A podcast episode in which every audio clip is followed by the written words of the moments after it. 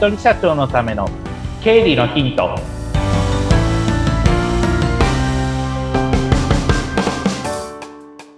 皆さんこんにちは。理財実践塾株式会社の池田隆之です。こんにちは。インタビュアーの水野紅子です。本日もよろしくお願いいたします。お願いします。さあ、もう12月に入りましたね。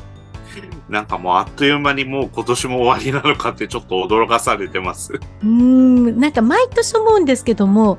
1年って早いですね。うんあっという間ですね。なんか暑いなと思ってたら気がつけば今年も終わりなんていうふうに思いもしなかったと思って。確かに今年はあの気温のせいもあって、ちょっうんとあの、年末感が薄れていて、より焦っちゃいますね。そうですね。気がつけばって感じですね。そんな中、いろいろとやらなきゃいけないこともあると思いますので、今日もよろしくお願いします。よろしくお願いいたします。今日のテーマなんですけど、もうはい12月なので、12月ならではの話題を、えーやってみたいなと思います、えー今年の振り返りをしましょうというテーマでお届けします。大事ですね。うんで、まあ皆さん聞いてらっしゃる方、個人事業主の方だったら、今月が決算という方だと思うんですけれども、はい。それ以外、法人やってらっしゃる会社だったら、まだ決算じゃないよっていう方も多くいらっしゃると思うんですね。うん。ですが、まあ、ちょうど1年の区切りなのでうん、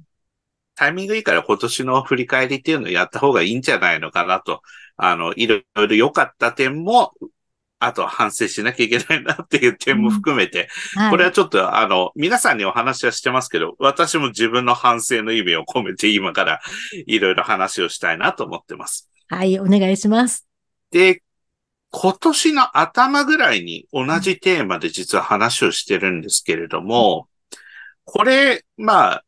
振り返りとなった時に、はい。ただただ数字が上がった、下がっただけだと、やはりちょっと説得力がないというか、数字に踊らされてるというか、一喜一憂してしまいますよねっていうことなんですね。はい。なので、数字を私よくいろんなセミナーで申し上げてるのが、数字を分解しましょうという話をいつもしてます。数字を分解。はい。分解という話を、昨日も実は、あの、富山でセミナーやってきて同じ話をしてきたんですけれども、はい。その時に出てくるのが、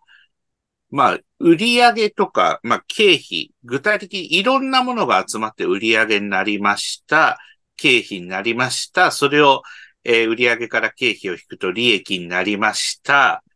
それは結果論ですよね。はい。でも、その結果が出てくるまでには、いろんな原因が絡み合って、今回のこの利益になったっていうふうに言うことができますよね。はい。としたときに、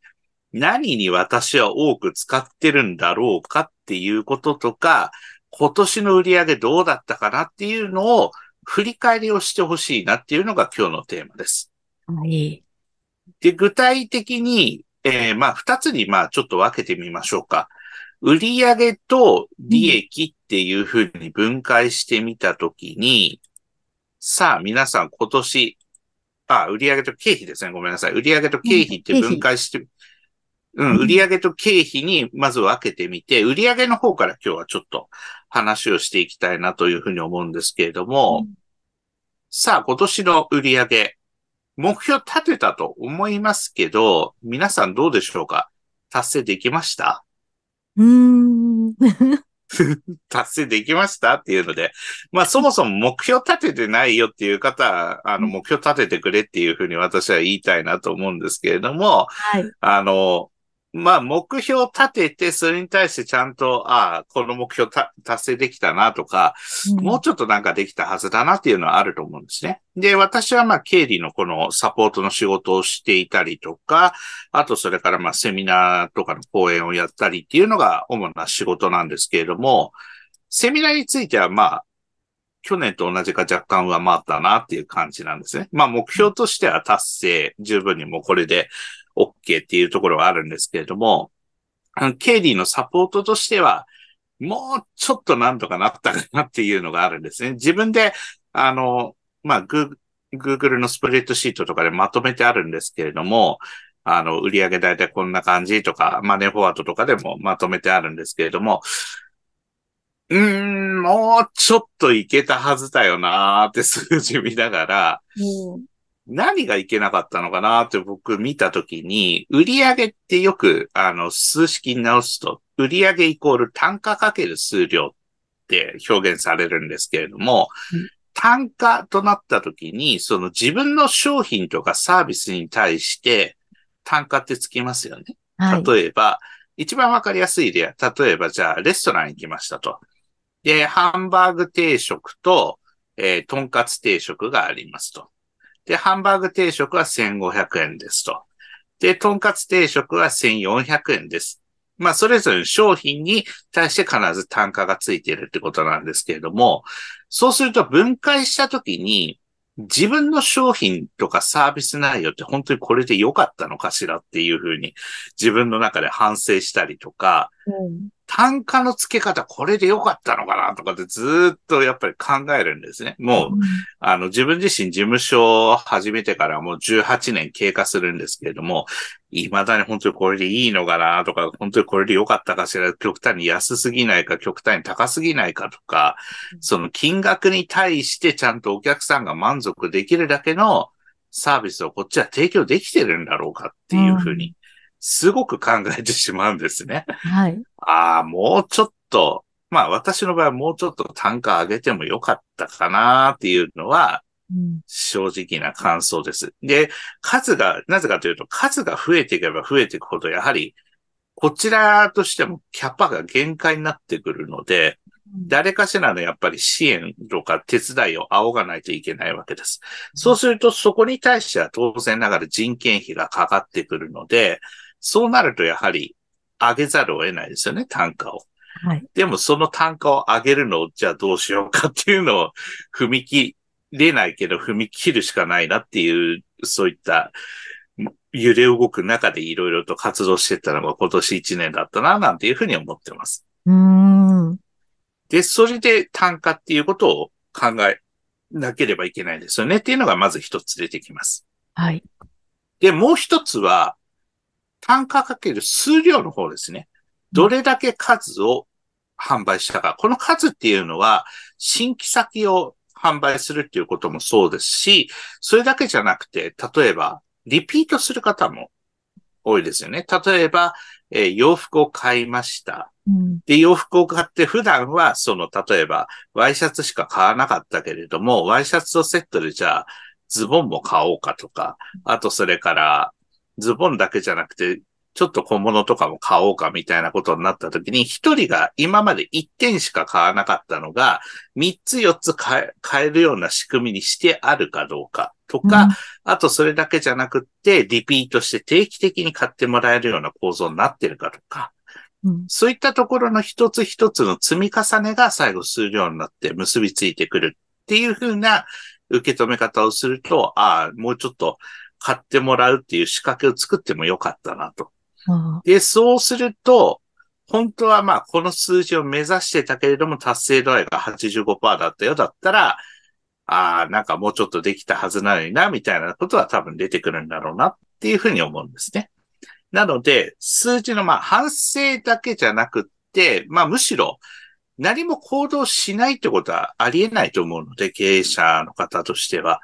なので、売上に対しては、今年こういうことはできたよって逆に自分を褒める機会も、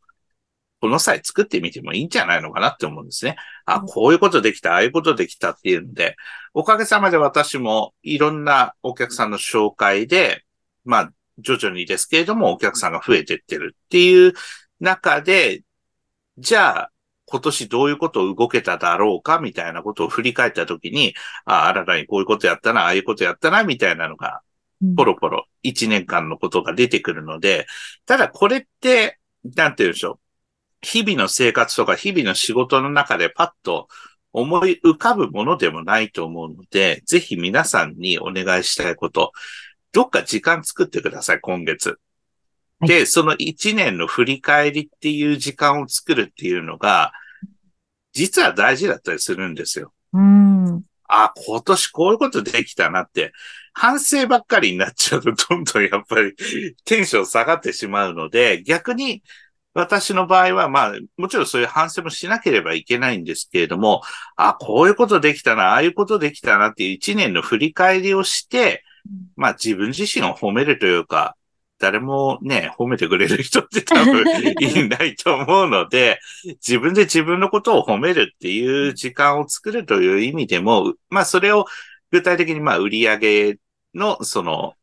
振り返りですね。今年の売り上げどうだったかなっていうのをちょうどね、あの年が変わる今だからこそ、うんそういうのをちょっとやっていただけると、来年に向けての活力になるんじゃないのかな、なんていうことは最近感じてます。うん本当にあの、日々時間に流されてしまって、そういうことを振り返る時間って、なかなかね、分かっていても取れないですもんね。そうなんですよね。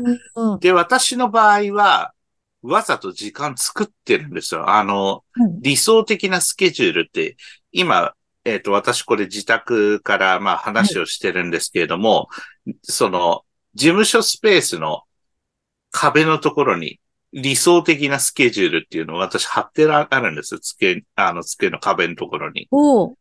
それで、例えば金曜日の午後の時間に、一人経営会議とかっていうふうに書いておいて、で、そこで、あの、今みたいな話を振り返りをするみたいなことをやってはいます。で、なかなかやっぱり時間取れないことも多いので、その時には別の時間使って、で、自宅で集中できる時には自宅でやるんですけど、なかなか集中できないので、わざと全然違うところに行ったりします。例えばコーヒー屋さん行くとか、あはい。たまにそのスーパー銭湯のところ行ったりとか、うんええそういうところに行くと意外と新しいアイディアとか新しい発想が出てくるので、なので普段と全然違う行動、普段の範囲内ってなると、やっぱり普段のこととか普段の仕事のことをやっぱり思い出しちゃうから、一旦その自分を全然違う環境にひ引きず引きずり込むというか、うん。引っ張り込んどいて、そこで話をし、あの、話を、自分自身と対話をしてみると、あこういうふうに今年できたんだなっていうふうに、うん。あの、落ち着いて考えたり、場合によっては新しい発想も出てくるかもしれないので、ぜひそういった、あの、自分自身の振り返りをする環境と、あと、まずは売り上げですね。その、自分の商品、サービスと単価がどうだったのか。で、数量ですから、まあ自分自身の行動が今年どんなことをやれたかなっていう視点で、ぜひちょっと振り返りをしていただけるといいなっていうふうに感じます。うん。あーでもそれって言ってもらわないとできないなって 思いますので、これはありがたいですね。はい。そうですね。うんで、なかなか一人でやれないなっていう方だったら、あの、私みたいなのを使って、なんかちょっとそういうひ一人で反省するのちょっと難しいから、あの、時間ちょうだいって言っていただければ、あの、私もお手伝いはできますので、そういった感じで、あの、一人反省会の振り返りみたいな感じで、あはの、弊社を使っていただいても構いませんので、そういったところは遠慮なくおっしゃっていただきたいなというふうに思っております。い。はい。池田さんとのコンタクトの一つとしては、LINE 公式っていうのがあるんですよね。そうですね。うん LINE 公式の問い合わせから、うん。あの、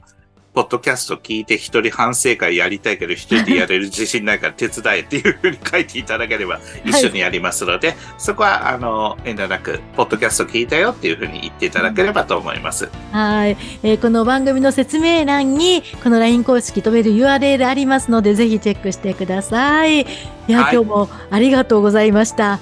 ありがとうございました。しっかり反省します。またよろしくお願いします。よろしくお願いします。